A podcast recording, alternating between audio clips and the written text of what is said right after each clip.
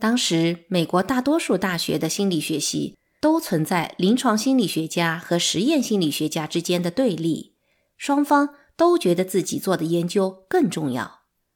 临床心理学家研究真正的人，实验心理学家的研究科学精准，而我们系里并无此类门第之争。我确信，形成相互尊重氛围的主导力量是保罗·米尔。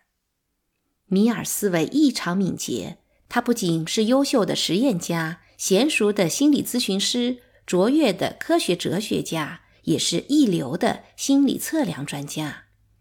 连系里的超级大腕都涉猎各个分支领域，其他人又怎么好意思掐架呢？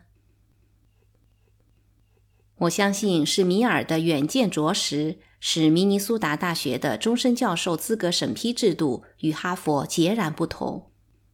同样是维持学术上的高水准，哈佛采用极其保守的终身教授资格审批方式，而明尼苏达大学选择对年轻教授未来的学术成就进行精准判断。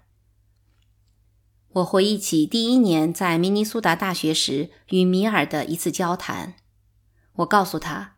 我才毕业两年，明尼苏达就给我终身教授资格，让我受宠若惊。米尔说：“他们并不是在赌博。”真的吗？我问。何以见得？我们看到了你的激情。他说：“激情。”过去的成绩固然可以很好的预测未来，他说，但最可靠的预测指标是你对工作的热情。你的论文字里行间都流露出对研究的热情和喜悦，任何人读后都能真切地感受到。米尔在教授晋级的时间间隔上也不愿墨守成规。他说：“如果研究水平很高，就应该迅速晋级。”一年后的一天，他满面春风地冲进我的办公室，宣布资深教授们全票通过，同意晋升我为正教授。突如其来的晋升把我弄懵了。我并没有申请晋升，也没有其他学校来挖我。晋升我为教授的原因，仅仅是因为他们觉得这是我应得的。在学术圈里摸爬滚打很多年后，我才意识到，明尼苏达大学晋升教授的做法是多么弥足珍贵。如果西里的人际关系和学术氛围可以描述为温暖宜人的话，那么实验室里的氛围称得上是百分之百的温馨惬意了。大家享受着一起工作、教学、合作研究的乐趣，哪怕只是待在实验室里，心情也十分愉快。终于能和一大帮意气相投的实验社会心理学家们一起工作，我提议。每周二晚上召开所有社会心理学教授和研究生参加的研讨会。我们会在其中一人的家里碰面，一边享用啤酒和椒盐卷饼，一边相互探讨研究课题、实验程序和数据分析，并且相互担任对方课题的非正式顾问。我们甚至组建了一支师生垒球队，水平足以与校队一争高下。我们也从不放过任何一次开派对的机会。我和薇拉视研究生们为家庭成员，这些学生和我们的孩子混得越来越熟，经常在我们家一待就是好长时间。某个周二晚间的例行研讨会上，还不到三岁的约书亚和几个学生闹着玩，那时早已过了他睡觉的时间，但他玩得太开心。根本不理会薇拉的呼唤，最后薇拉来到客厅，一把抱起他。约书亚拼命扭动着，想要挣脱他的怀抱，小胳膊伸向达文林德，哭喊着：“达文，救命！救救我！”此后的几个月，其他学生都用约书亚的呼救来向达文打招呼。在明尼苏达大学，我发现。建筑物的设计风格会显著影响在里面工作的人的工作效率和创造性。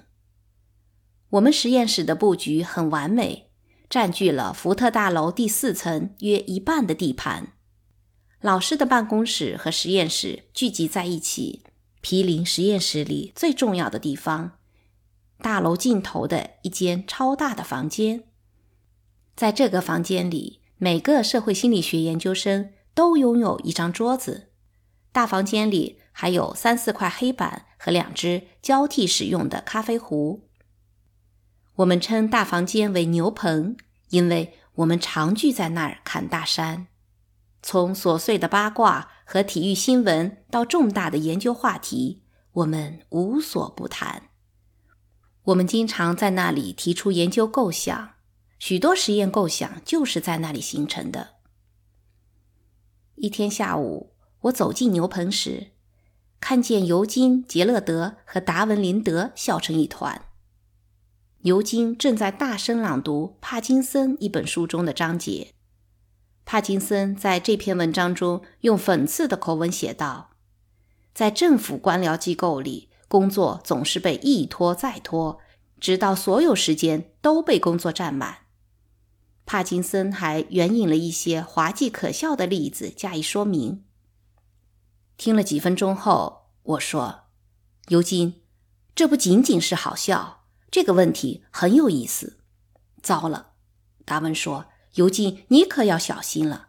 我看出来了，你马上就要被引诱去做一个实验项目了。我不跟你一般见识，我说，但你碰巧说对了。官僚机构里工作的人们确实擅长混日子，他们假装一直在工作，于是工作拖到占据了所有可用的时间。他们整日闲坐在那里处理枯燥的事物，不时看看时间。假设交给某人一项工作，并且要求他一天之内完成，会出现什么情况呢？他会反复查验自己完成的工作，不断加以改进和完善。不久后，再交给他一份相似的工作任务，但允许他一旦完成便可下班回家。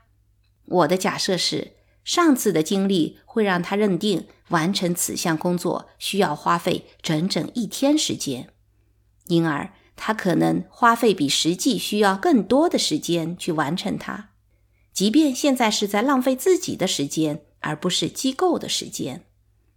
尤金问：“你是说，一旦完成任务的规定时间变长，人们就会认定真的要花这么多时间才能完成任务？”你说对了。于是，尤金和我着手进行实验。实验程序很简单。几乎和我们在牛棚设想的一样。首先，请被试者完成一项乏味的任务。过程中，实验者也就是尤金突然被叫到房间外去接一通紧急的长途电话。我们刻意安排好尤金接电话时间的长短。在一种情境下，他离开的时间远远超出被试者完成任务所需的时间。在另一种情境下，他离开的时间短一些，但也足够让被试者从容地完成任务。下一步，尤金给被试者安排另一项相似的任务，并且告诉他完成后即可离开。然后，尤金就回到自己的办公室。结果发现，完成第二项任务时，有额外时间的被试者远比有足够时间的被试者花费了更多的时间。我们的实验结果比帕金森定律更完善。我们不仅证实了工作任务会被拖沓到占满一个人所有的可用时间，而且证实了从事该工作的人会就此将工作设定为需要额外时间才能完成。牛棚里的人们都很喜欢这个实验，而且我们不断的把它应用于生活和工作中。我第一次受邀到美国心理协会专题研讨会上做一个特别演讲时，请柬是七月收到的。当时我的时间很充裕，用了五天时间来准备演讲。两三年后，我又收到一个类似的邀请。